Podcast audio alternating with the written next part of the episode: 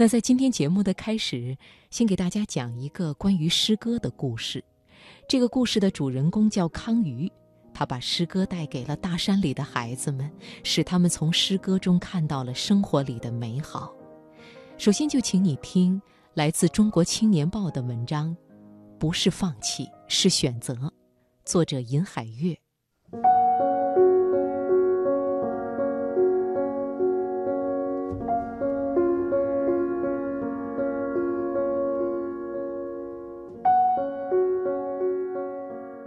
老师，如果你是礁石就好了，那我们可以变成海浪去拥抱你。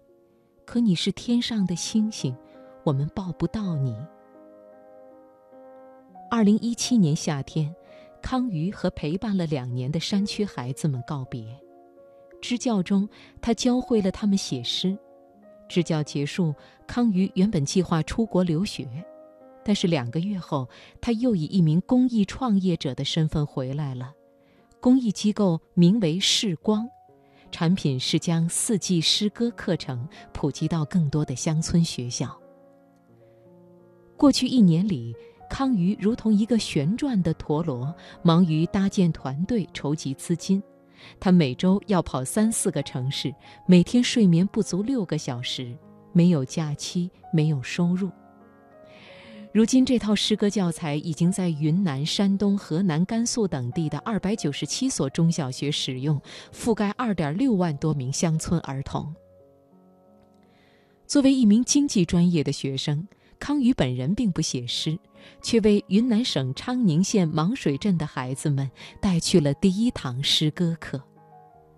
二零一五年，正在读大四的康瑜放弃了保研的机会，去云南支教两年。从芒水到县城要坐两个多小时的大巴车，由于气候湿热，康瑜很不适应。然而，相比生活上的波折，康瑜更愿意分享教学过程中的故事和喜悦。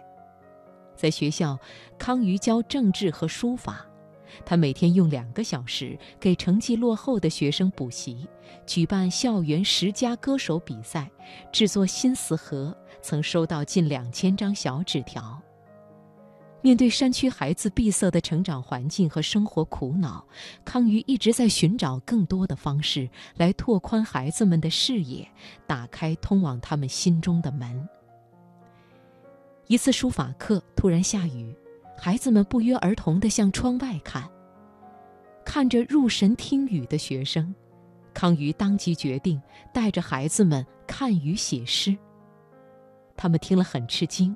康瑜说：“面对新生事物，山里的孩子总是怯生生的。”课堂上有个小女孩吧嗒吧嗒掉眼泪，康瑜过去摸摸她的头，发现她写着：“我是一个自私的孩子。”我希望雨后的太阳只照射在我一个人身上，温暖我。我是一个自私的孩子，我希望世界上有个角落，能在我伤心的时候空着安慰我。我是一个自私的孩子，我希望妈妈的爱属于我。小女孩写的诗让人心疼，康宇说。内心无处诉说的情感，通过诗歌表达出来，对他们会不会更好一点儿？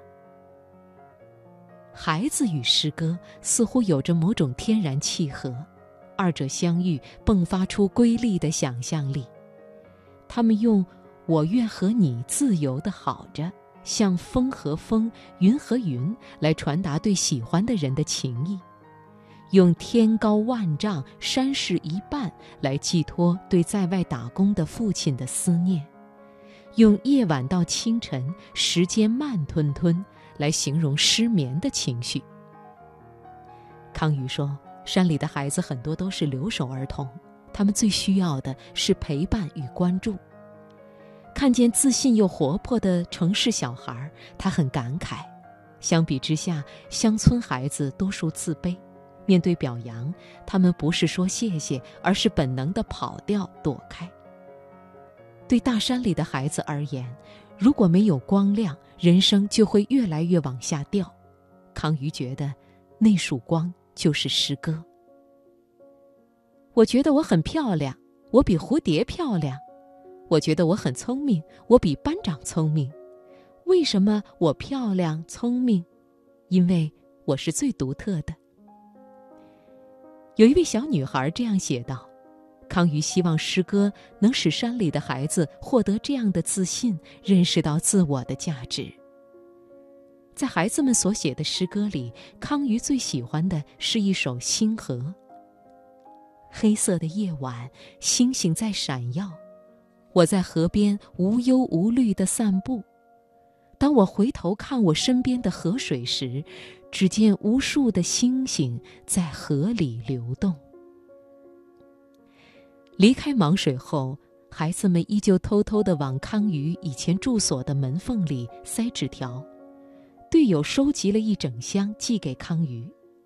有个小女孩写道：“康老师，我希望有更多的孩子像我一样，让我在诗歌中找到自己。”正是这句话。使康瑜下决心不再出国，留下来做公益。康瑜再次回到了大山，而且为孩子们带去了更多的康老师。视光课程开发团队成员来自清华大学、中国人民大学、武汉大学、浙江大学、华盛顿大学等名校。视光四季诗歌课程参考了语文课标、儿童心理学、现代诗歌体系，并且根据不同年级、不同季节设计具体的教学内容。申请诗歌课需要学校农村户口的孩子达到百分之七十以上，通常这些学校位置偏远，资源缺乏，缺少关注。去年冬天，山东省一所学校的支教老师申请视光四季诗歌课程后，康瑜坐了一夜的火车去看望那里的孩子。孩子们脸冻得通红，正在读一首春天的诗。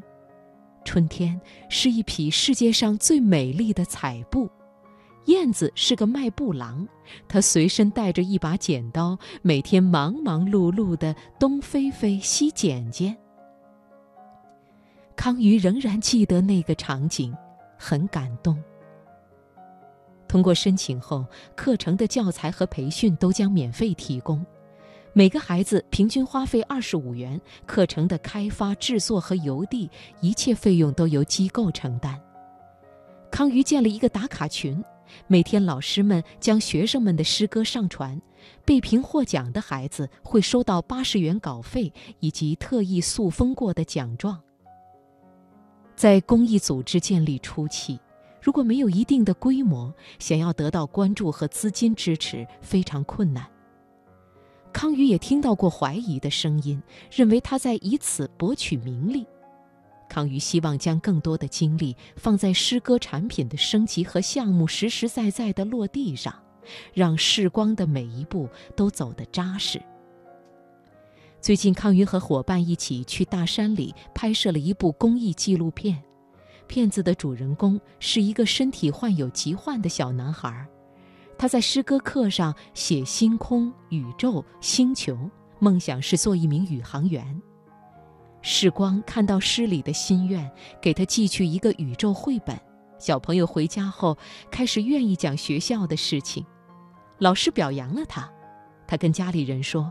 觉得自己跟别的小朋友不一样，这样的故事给康瑜带来了力量。不是所有的老师都喜欢教诗歌，康瑜希望乡村教师能通过诗歌获得幸福感，在充满热情的教学。在某些时刻，康瑜也曾经脆弱。去督查项目落地情况时，常要坐夜车去偏远山区。康瑜跟朋友说，每次坐车心里都会害怕，但在公共视野里，他就像一个战士，从未停止过奋斗。康瑜认为，自己做的不是一份领着薪水养家糊口的工作，而是一种使命，一项实现自我价值的事业。这与他的个人生活并不冲突。他说：“别人会说我放弃这个，放弃那个。”我觉得这样的描述不好，我很清楚自己在做什么，不是放弃，而是选择。